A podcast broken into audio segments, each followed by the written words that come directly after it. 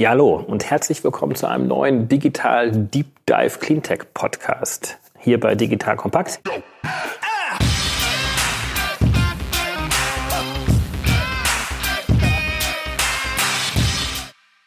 Ich bin David Wortmann, Gründer und Geschäftsführer von DWR Eco und wie ihr wisst, sind wir vor allen Dingen unterstützend für Cleantech-Unternehmen unterwegs im Bereich der Kommunikation, der politischen Positionierung, aber auch bei strategischen Fragestellungen. Und heute habe ich einen sehr spannenden Unternehmer hier, nämlich den Alex Vogt. Alex Vogt ist ein Seriengründer. Er ist seit vielen Jahrzehnten auch schon unterwegs, aber ein sehr junger Gründer, weil er gerade auch vor wenigen Jahren nochmal ein neues Speicherunternehmen gegründet hat.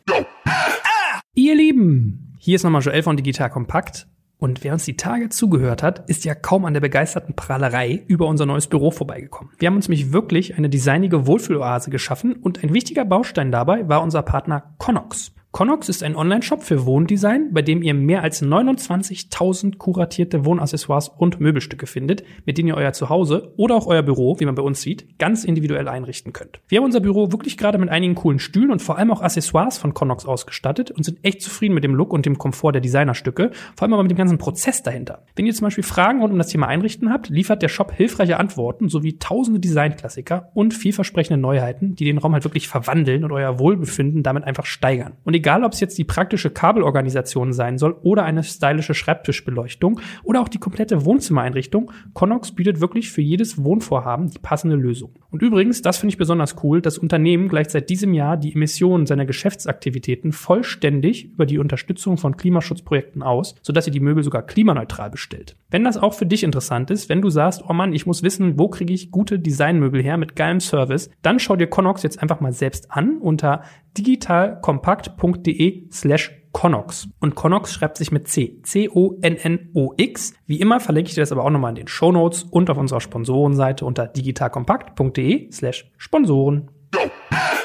Wir wollen heute vor allen Dingen über das Thema Speicherung sprechen, aber natürlich würde ich auch sehr gerne die Gelegenheit nutzen, die ja sehr umfangreichen Erfahrungen von Alex auch als Gründer hier mit einfließen zu lassen. Aber vielleicht stellst du dich am Anfang gleich selber mal ganz kurz vor, Alex. Ja, Alex Vogt. Ich bin gebürtig aus Frankfurt, aber direkt eigentlich nach der Schule zum Studieren nach Berlin gekommen. Ich habe hier Physik, Mathematik und Meteorologie studiert und schon während des Studiums habe ich erste damals sehr kleine Photovoltaikanlagen errichtet. Also ich bin schon während des Studiums einfach auf dieses Thema und auch auf die Potenziale gekommen. Damals war Photovoltaik ohne Speicher überhaupt nicht vorstellbar, weil man noch gar nicht die Solarmodule mit den Netzen gekoppelt hat. Von daher lag mir quasi beides von Anfang an so in den unternehmerischen Genen. Du hast jetzt Physik und Metrologie studiert. Hattest du denn damals schon die Zusammenhänge gesehen zwischen der Photovoltaik und Meteorologie? War das Thema Klimawandel denn damals schon ein Thema gewesen? Also Klimawandel war in den 80er Jahren im wissenschaftlichen Bereich schon ein extrem heißes Thema. Also unsere Professoren haben damals auch schon stark irgendwie auf Umweltminister Töpfer zum Beispiel eingewirkt, doch dafür zu sorgen, dass auf internationalem Level eben Klimakonferenzen entstehen und wirklich die Staatengemeinschaft da global tätig wird. Es hat uns auch damals in der Wissenschaft noch extreme Anstrengungen gekostet. Wir hatten damals ja noch lange nicht diese Rechenpower. Also es war mathematisch waren das sehr komplexe Aufgaben, ähm, an denen man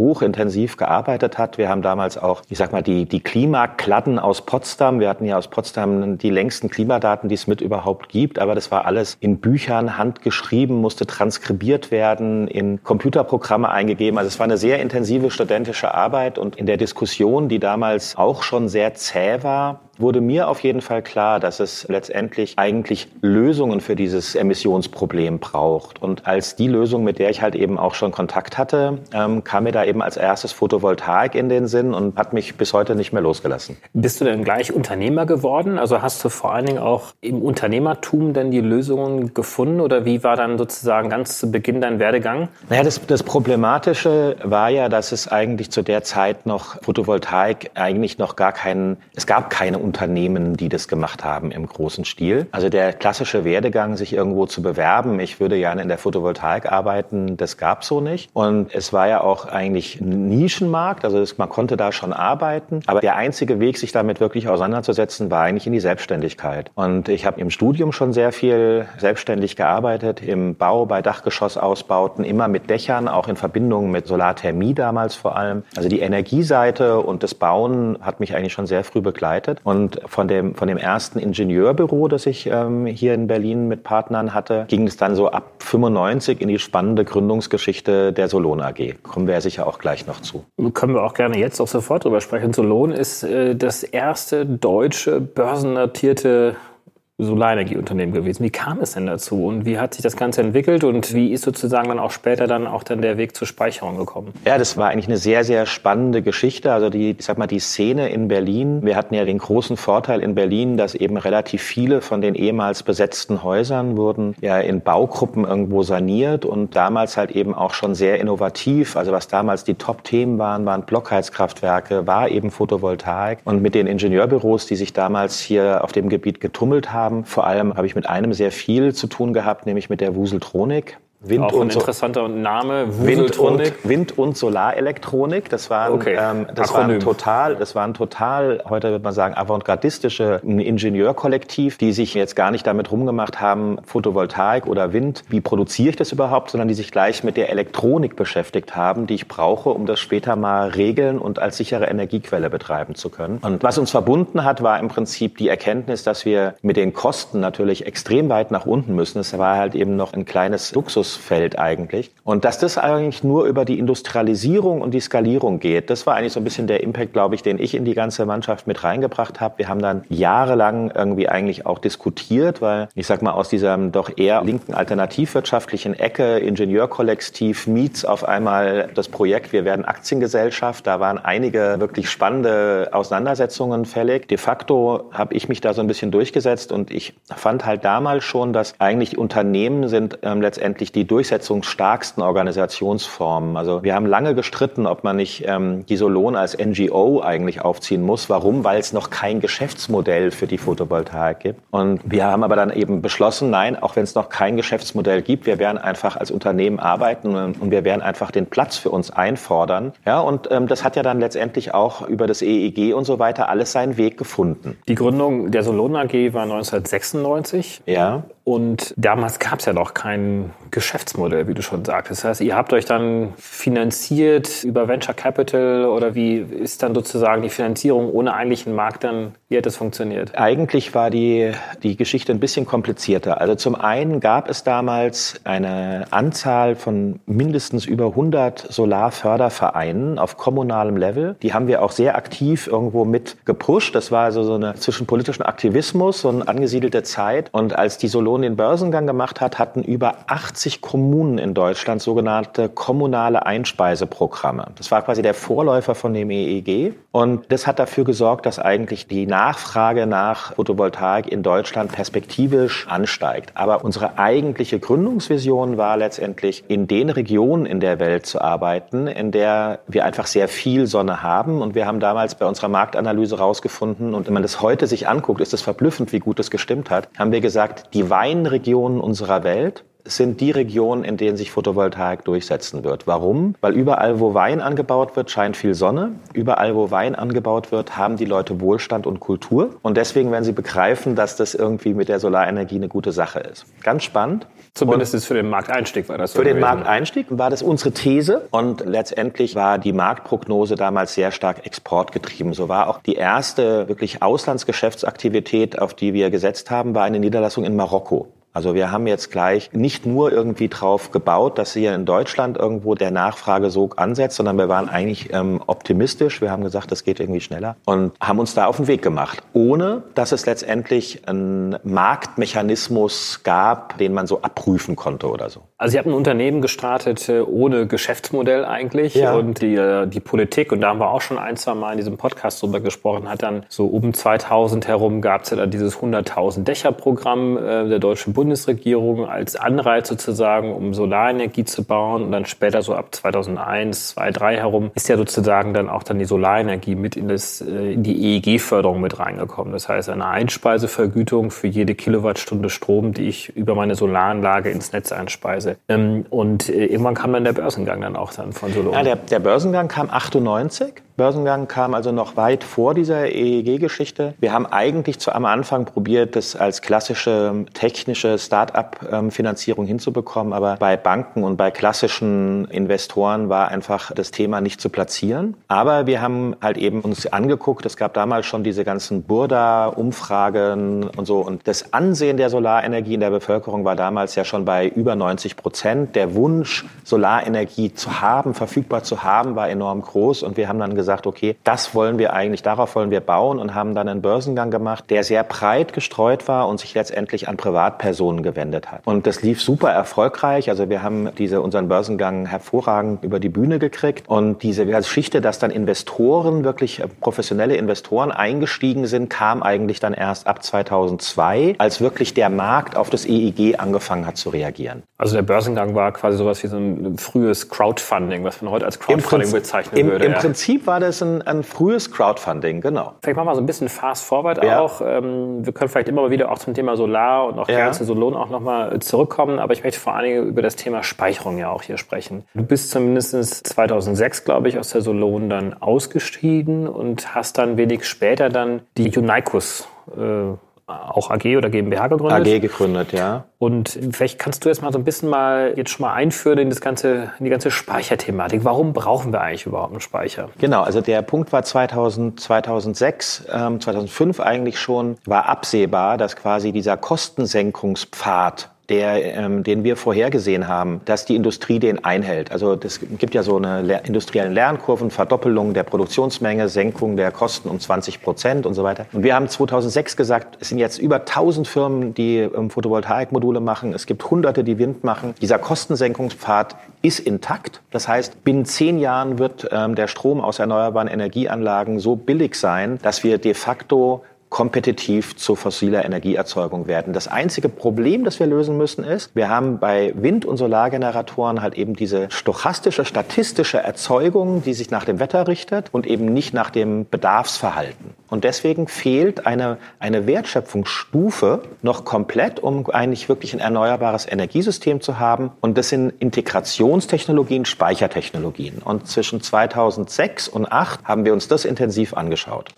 Und wenn man sich jetzt die Thematik mit der Speicherung anguckt, dann muss man sich ein kleines Gedankenexperiment machen. Wenn wir das Ziel haben, bei 80 Prozent Erneuerbaren irgendwann mal zu sein oder sogar noch drüber, dann kann man das vergleichen wie mit der Aufgabe, mit einem Durchschnitt von 80 von Berlin nach München zu fahren. Wenn ich das schaffen will, muss ich fast immer schneller als 100 fahren, weil schon eine kleine Tankpause oder ein klitzekleiner Stau dazu führt, dass mein Durchschnitt eben ganz stark gesenkt wird. Das heißt also, wenn ich 80 Prozent Erneuerbare irgendwann mal haben will, muss ich fast immer über 100 Prozent Erneuerbare im Stromnetz erzeugen, weil schon die paar Tage mit Wolken und keinem Wind eben meinen Durchschnitt natürlicherweise drücken. Die meisten denken ja, man muss für sehr lange Zeiten immer den Strom speichern. Das ist gar nicht so sehr der Punkt. Aber wenn wir uns das Speicherthema anschauen, dann bekommen wir quasi ganz verschiedene Anwendungscluster für Speicher. Es gibt quasi ein erstes Cluster, Kurzzeitspeicher, die ich brauche, um die Frequenz und die Spannung im Stromnetz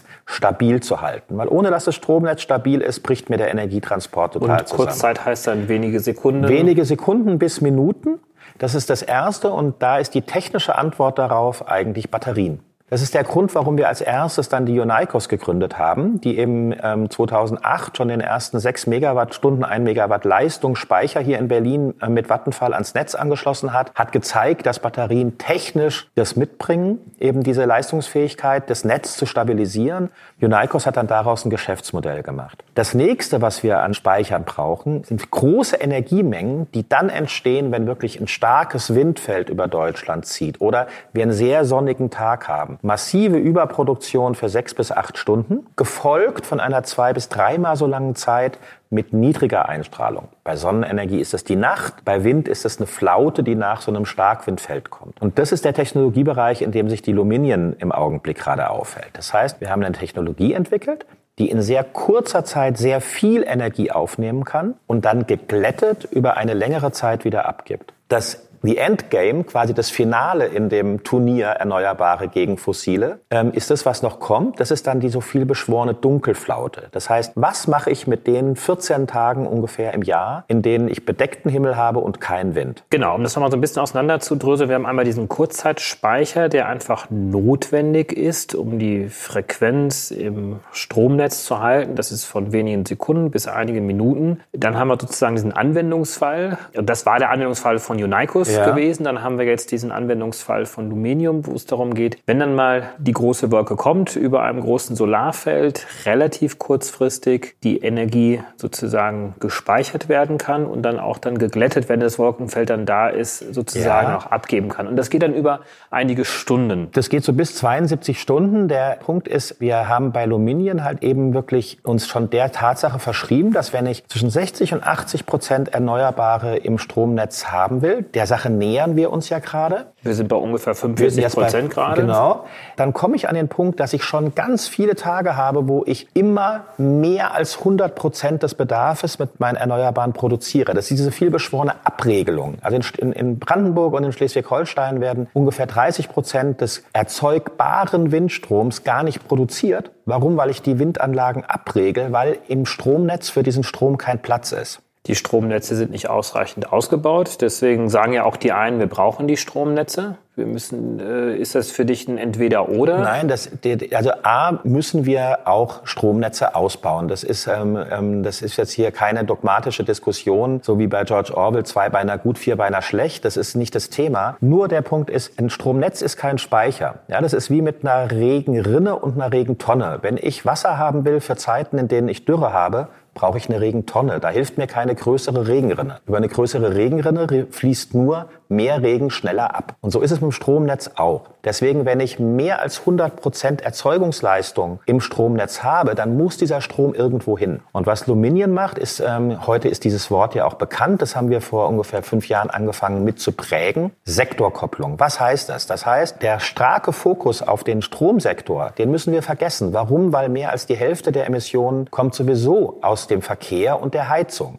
Wärme. Wir nehmen Strom dann aus dem Stromnetz raus und stellen ihm dem Wärmesektor zur Verfügung, der Industrie Prozesswärmedampf, wenn sie ihn braucht. Das heißt, wir sind A, ein Energiespeicher, weil wir die Nutzung und die Aufnahme der Energie verzögern, aber wir bilden auch eine Brücke zwischen den Energieverbrauchssektoren ab. Und das ist eigentlich die Schlüsseltechnologie, die wir für den Schritt von 50 Prozent Erneuerbare bis 100 Prozent brauchen. Wir müssen unseren Blick über den Stromsektor hinaus öffnen. Vielleicht reden wir jetzt ein bisschen mal auch über Aluminium und was ihr genau macht. Also ihr deckt ja diesen Fall ab von einigen Stunden bis 72 Stunden. Ja.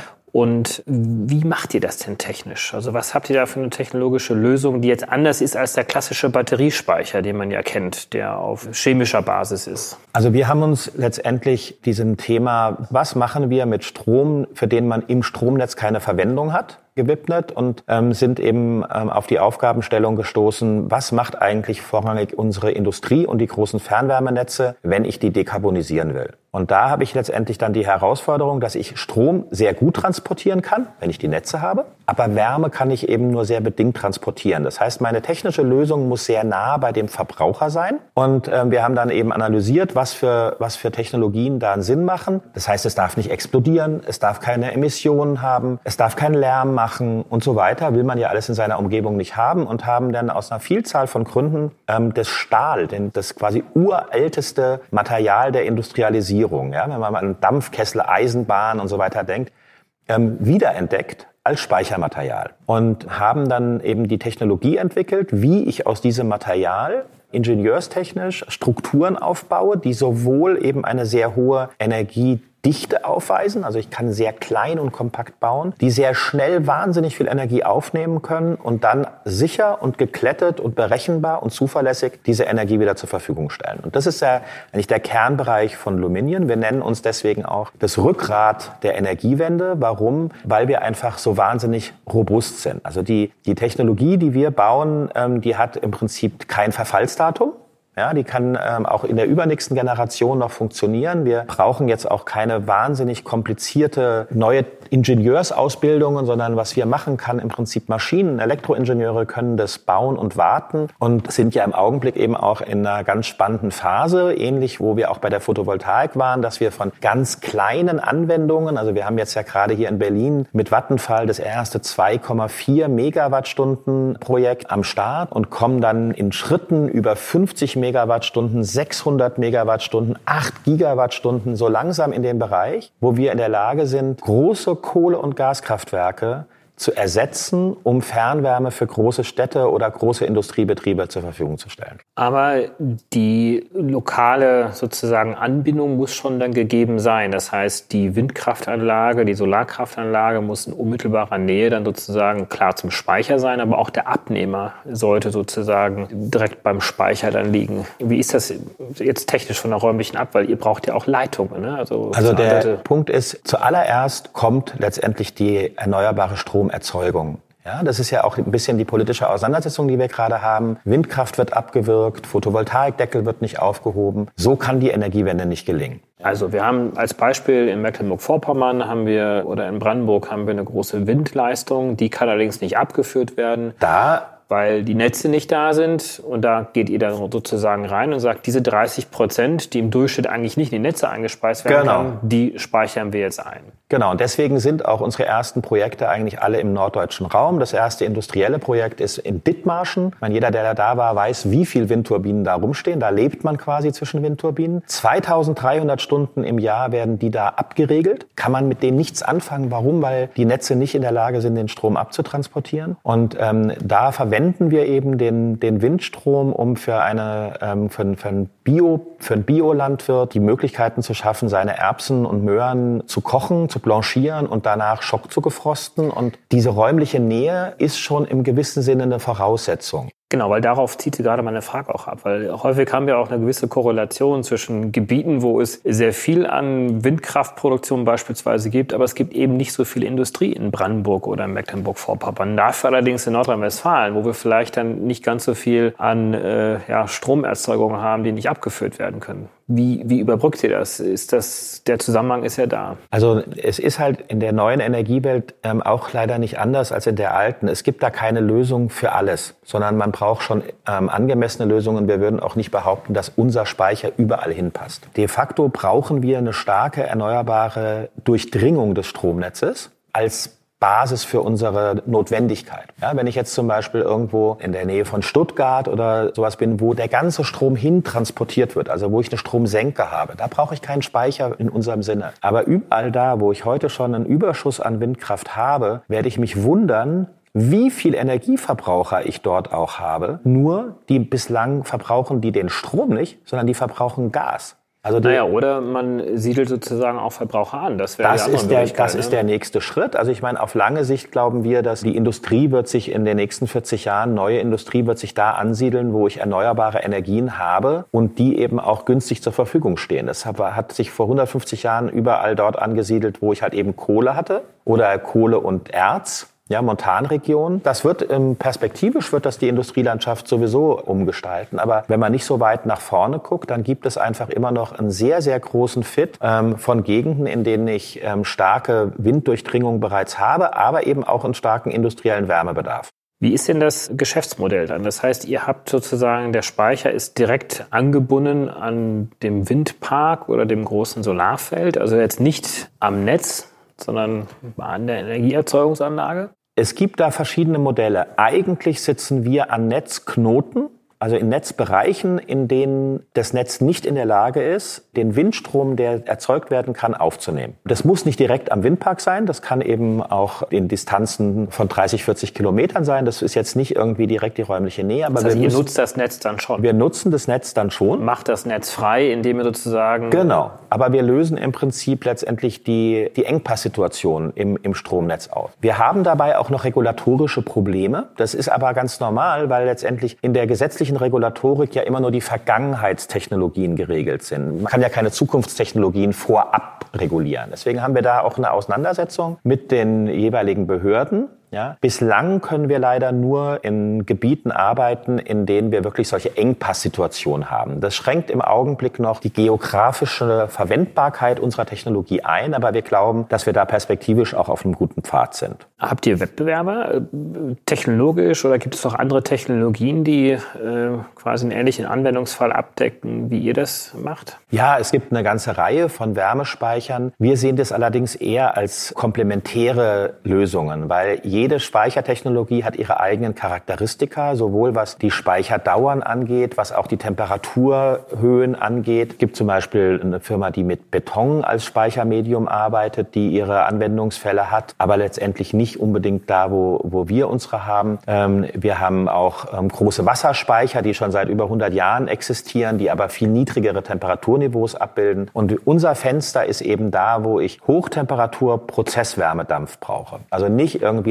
lauwarmes Wasser oder Wasser wie in einem, in einem Fernwärmenetz, sondern wo ich wirklich 200, 300, 400 grädigen Dampf brauche für Raffinerien, für Chemieindustrie und so weiter. Und wo ich dann letztendlich in der Abwärme, also in der Zweitnutzung halt eben noch dann eben in Fernwärmenetze eine ökologische Nutzungskette aufbauen kann. Das heißt, äh, eure Kunden, das sind ja die Betreiber solcher Anlagen. Betreiben selber tut ihr ja wahrscheinlich nicht eure Speichertechnologien? Also wir wollen dauerhaft keine Betreiber sein, aber es ist natürlich mit jeder neuen Technologie so, dass man zuallererst mal betreiben muss. Warum? Weil die Branchen das, die Technologie noch nicht kennen und auch nicht bereit sind, diese Technologierisiken zu nehmen. Das heißt, ihr habt dann langfristige Verträge, dann quasi jetzt, oder der Betreiber, der ihr heute noch seid, aber in Zukunft sind es andere Akteure. Ähm, und das sind Langfristverträge mit Raffinerien beispielsweise. Man muss sich das so vorstellen, perspektivisch werden die Kosten für Solar- und für Windenergie unter den Kosten für Gas und Kohle rechnen, wenn man den CO2-Impact dazu zählt. Da sind wir jetzt im Augenblick schon in vielen Regionen in der Welt drunter. Bei uns sind wir da dann noch nicht ganz pari pari. Deswegen ist ja ein hoher CO2-Preis auch sehr hilfreich. Genau, deswegen ist das eigentlich das, was, also diese Abbildung der realen Kosten ist das, was uns da eben hilft. Aber de facto nehmen wir den Strom aus den erneuerbaren Anlagen, ist unsere Primärenergie genauso wie das beim Gaskessel das Gas ist. Und die Wertschöpfung machen wir, weil wir dann eben den Dampf zu Marktpreisen verkaufen. Also wir nehmen Strom, der sehr billig ist, weil er im Überfluss vorhanden ist, in gewissen Zeiten. Und dann liefern wir den eben als verlässliche Wärme. Wir brauchen ungefähr 1500 Stunden im Jahr Stromaufnahme, um 8000 Stunden verlässlich Dampf abgeben zu können. Das ist die Wertschöpfung, die wir erzielen, ist aus einem Produkt, das nur in einer sehr kurzen Zeit verfügbar ist, 1500 Stunden im Jahr, übersetzen wir in ein verfügbares Produkt Industriewärme, das quasi ganzjährig stabil zur Verfügung steht. Ihr Lieben, hier ist nochmal Joel von Digital Kompakt und heute mal ein echt brennender Aufruf in eigener Sache. Digital Kompakt ist mittlerweile Deutschlands größtes Label für Business Podcasts. Soweit ich weiß, korrigiert mich, wenn es ein größeres gibt. Ich kenne keins. Und wir haben Partnerschaften mit dem Who's Who der deutschen Wirtschaft. So, nun ist unser Luxusproblem, dass unsere Content-Produktion so effektiv ist, dass wir mittlerweile schneller Inhalte produzieren, als wir Werbepartner akquirieren können. Und weil wir unseren Hörern unsere Werbepartner wirklich handverlesen präsentieren möchten, brauchen wir jetzt dringend Unterstützung. Wir suchen also neue Kollegen im Bereich Sales, Vertrieb, Vermarktung, wie immer du es nennen willst. Und wenn du dich mit Firmenkunden auskennst, mit Audioprodukten schon zu tun hattest und gerne verkaufst, dann melde dich bei uns. Oder wenn du im Bekanntenkreis jemand hast, der zu uns passen könnte, stoß ihn auf uns, um Gottes Willen. Klar, auch Quereinsteiger können super funktionieren, aber Bewerber mit Einsteigererfahrung haben natürlich einen Vorteil. Was bieten wir? Ein geiles Designbüro im Herzen Berlins, ein familiäres Team, das wirklich fast jeden Tag miteinander frühstückt und Mittag isst. Wir zahlen dir ein faires Gehalt plus deine Monatsmarke und das Wichtigste, du kannst bei Digital Kompakt ein mega Netzwerk für dich aufbauen. Wir haben halt wirklich mit den größten und erfolgreichsten Köpfen der Branche zu tun und wenn du uns dabei helfen kannst, dies auch auf der Werbepartnerseite umzusetzen, dann sollten wir wohl mal sprechen. Und das tun wir, wenn du uns eine Mail mit deinen Infos an redaktion.digitalkompakt.de sendest. Und wie immer verlinke ich dir das auch in den Show Notes und auf unserer Sponsorenseite unter digitalkompakt.de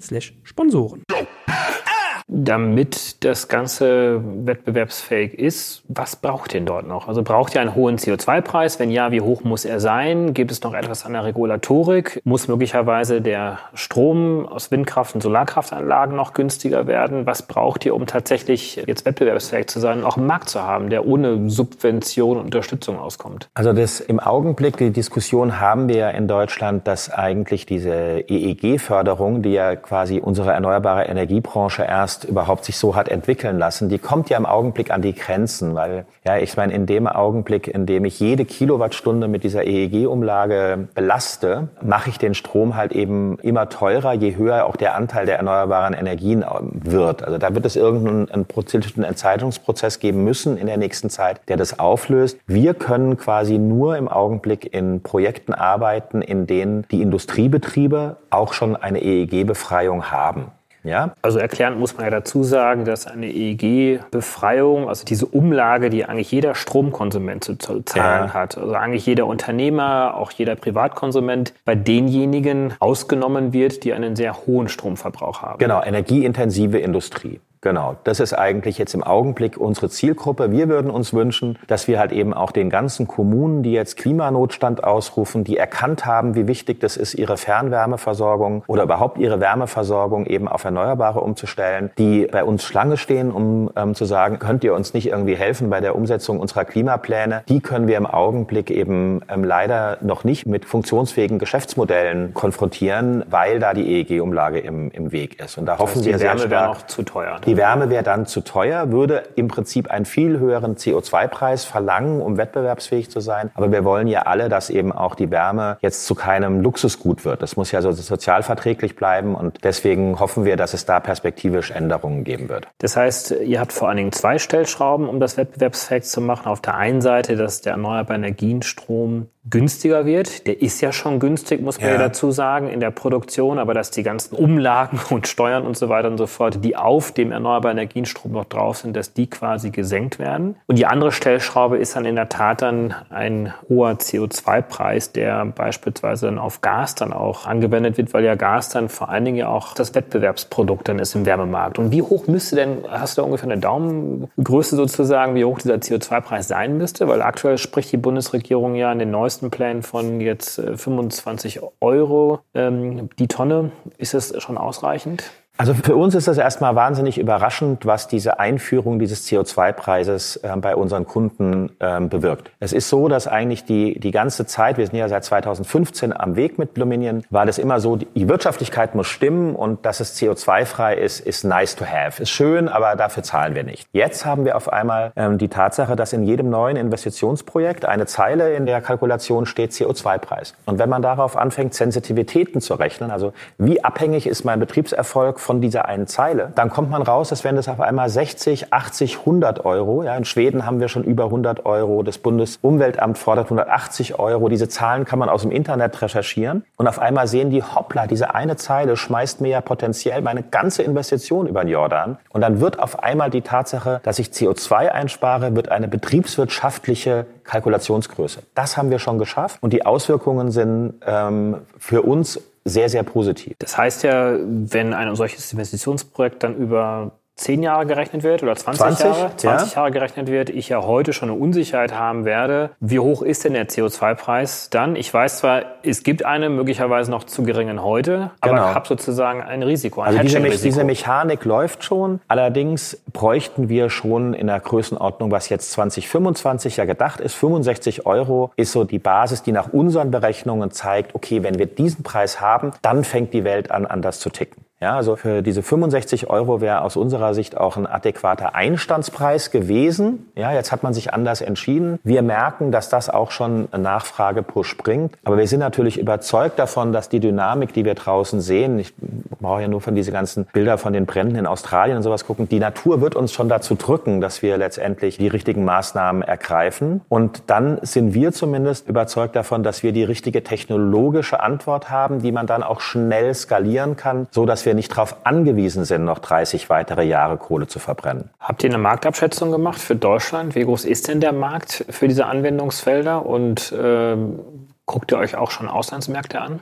Also das Spannende ist, äh, wir rechnen schon einige Projekte im Ausland. Wir haben lustigerweise gerade ein ganz spannendes Projekt in Portugal gerechnet, bei dem wir mit den Istkosten für Solarstrom heute schon den Dampf billiger machen können ohne Subvention, als es mit Gas möglich wäre. Das heißt, wir sind fundamental, ist unser Geschäftsmodell, steht das in Regionen, in denen ich 20 Prozent mehr Sonne habe als in Deutschland, geht es schon. Und ähm, wir denken natürlich sehr stark eben auch in die Exportgeschichte, weil wir müssen mit der Technologie die Emissionen ja da stoppen, wo sie heute auftreten. Indien, China, das ist die Zukunftsmusik. Aber wir wissen aus der Vergangenheit, dass wir erstmal die Referenzanlagen in Deutschland brauchen. Deswegen ist unser momentaner Fokus sehr stark eben auf den deutschen Markt, da vor allem in Norddeutschland. Und wir denken, dass der Markt, der ist so gigantisch groß, wir reden da über Terawattstunden von, von, von thermischer Energie, die substituiert werden muss, um unsere Dekarbonisierungsziele zu erreichen. Und ähm, wir haben den Markt ähm, jetzt nicht quantifiziert, weil da sind so tausendfache Wachstumspotenziale drin von unserem Start-up-Level jetzt, dass wir uns da mit Grenzen noch gar nicht beschäftigen müssen. Heute gibt's ja jetzt sozusagen noch nicht die idealen Marktbedingungen. Wie werden die Anlagen heute finanziert? Sind es Forschung und Entwicklungsgelder? Ist es jetzt rein eigenfinanziert? Nein, das sind, das sind betriebswirtschaftliche Modelle, die, die funktionieren. Im Augenblick ist das Ganze so, wir sind ja eine Technologie, die quasi noch in den ganz frühen Entwicklungsschritten ist. Das heißt, wir haben noch ein großes Kostenpotenzial auch vor uns. Wir haben jetzt erstmal jahrelang Millionen von Geldern unserer Investoren vorinvestiert, um das ganze Engineering zu machen, um das Design zu verproben, um Prototypen zu bauen. Und von daher müssen wir im Augenblick schon, bei den Kosten, die wir im Augenblick haben, müssen wir noch mit Investitionszuschüssen arbeiten, die aber letztendlich auch industrietypisch normal sind.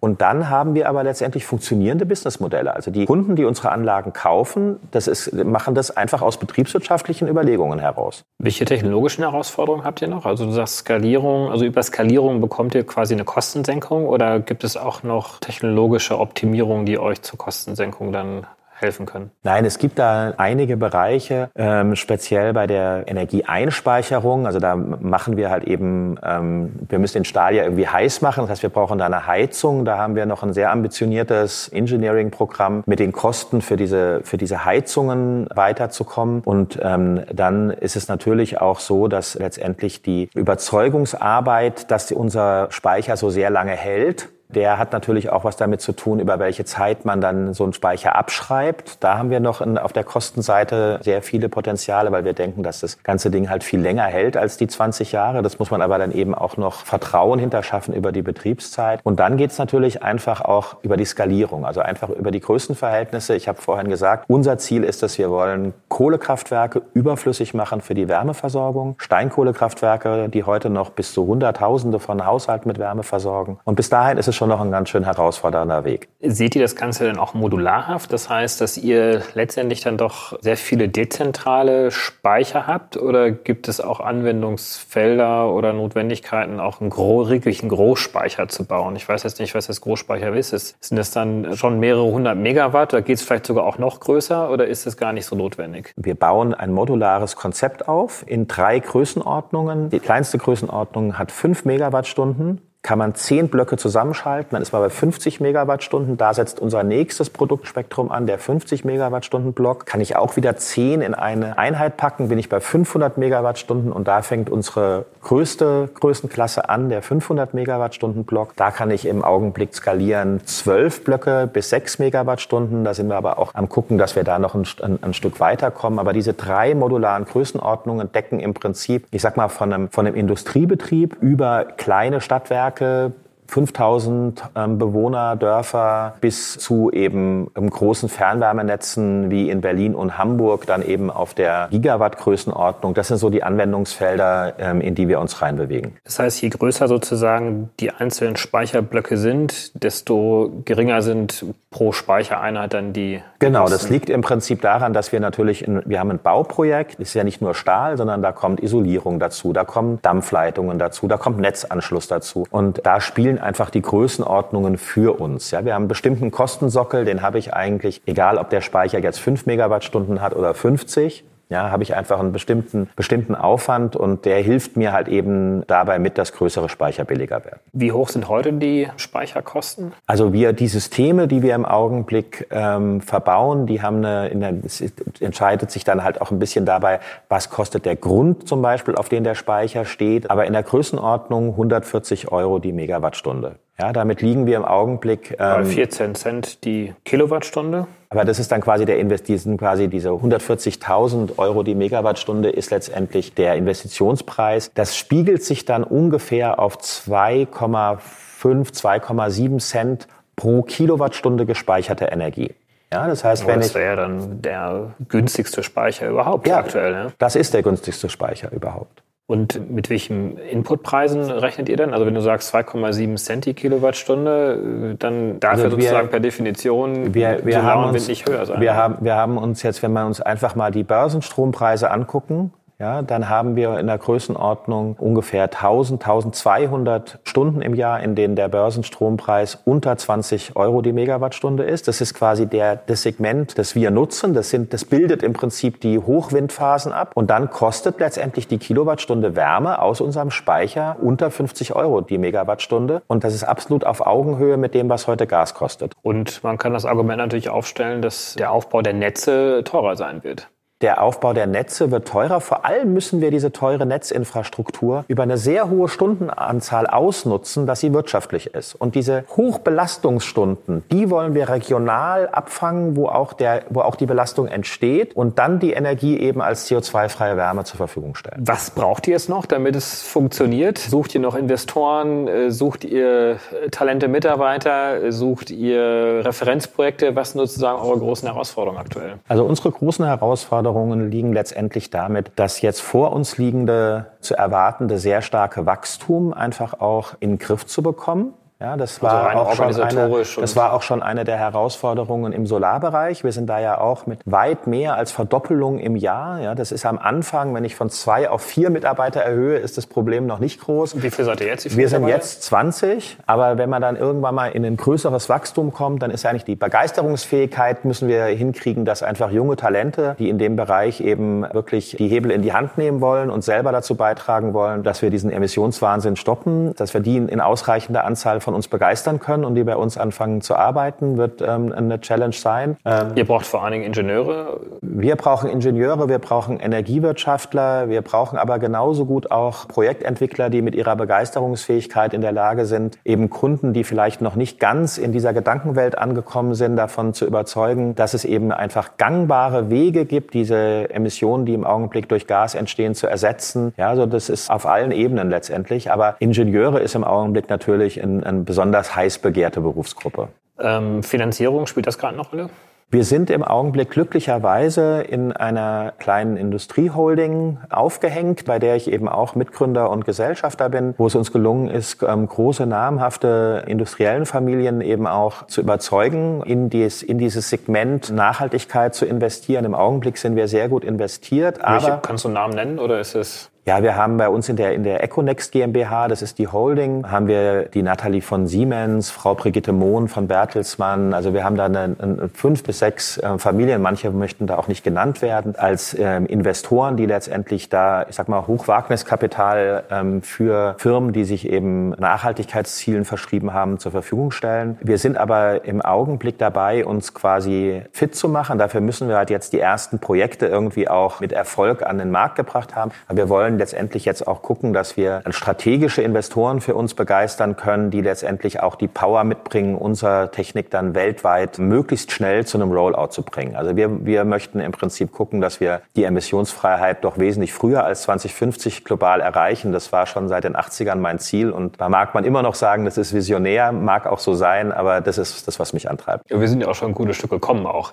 Vielleicht äh, wechseln wir mal ganz kurz noch mal jetzt zum Ende des Gesprächs noch mal so ein bisschen die Rollen auch. Du bist ja auch als Investor tätig. Und welche äh, Erfahrungen machst du denn als Cleantech-Investor? Haben sich die Rahmenbedingungen vereinfacht? Wie ist der Dealflow? Gibt es genügend Gründungen, genügend Technologien, genügend Geschäftsmodelle? Wo siehst du da gerade die großen Herausforderungen oder Fragestellungen? So, liebe Hörer, für heute sind wir schon wieder am Ende unseres Podcasts angelangt. Wenn euch das Thema aber noch weiter interessiert, habt ihr die Möglichkeit, euch auf Patreon extra lange Podcasts von uns zu besorgen. Also quasi jeweils einen Director's Cut, der noch einmal 10 bis 20 Prozent länger ist und dementsprechend mehr Inhalt bietet. Patreon schreibt sich wieder Patron, nur mit E dazwischen, also Patreon. Und unter patreon.com slash dekompakt könnt ihr euch für monatlich ein paar Taler besagte extra lange Podcasts klicken. Dort ist dann übrigens auch keine Werbung enthalten, sondern diese wird ans Ende geschnitten und auch sonst kommt ihr in den Genuss unterschiedlicher Extrainhalte wie unser Recherchematerial, die Teilnahme an all unseren Gewinnspielen und, und, und. Uns freut es natürlich sehr, wenn wir euch für diese Bonusinhalte begeistern können. Ansonsten vielen Dank fürs Zuhören und auf bald.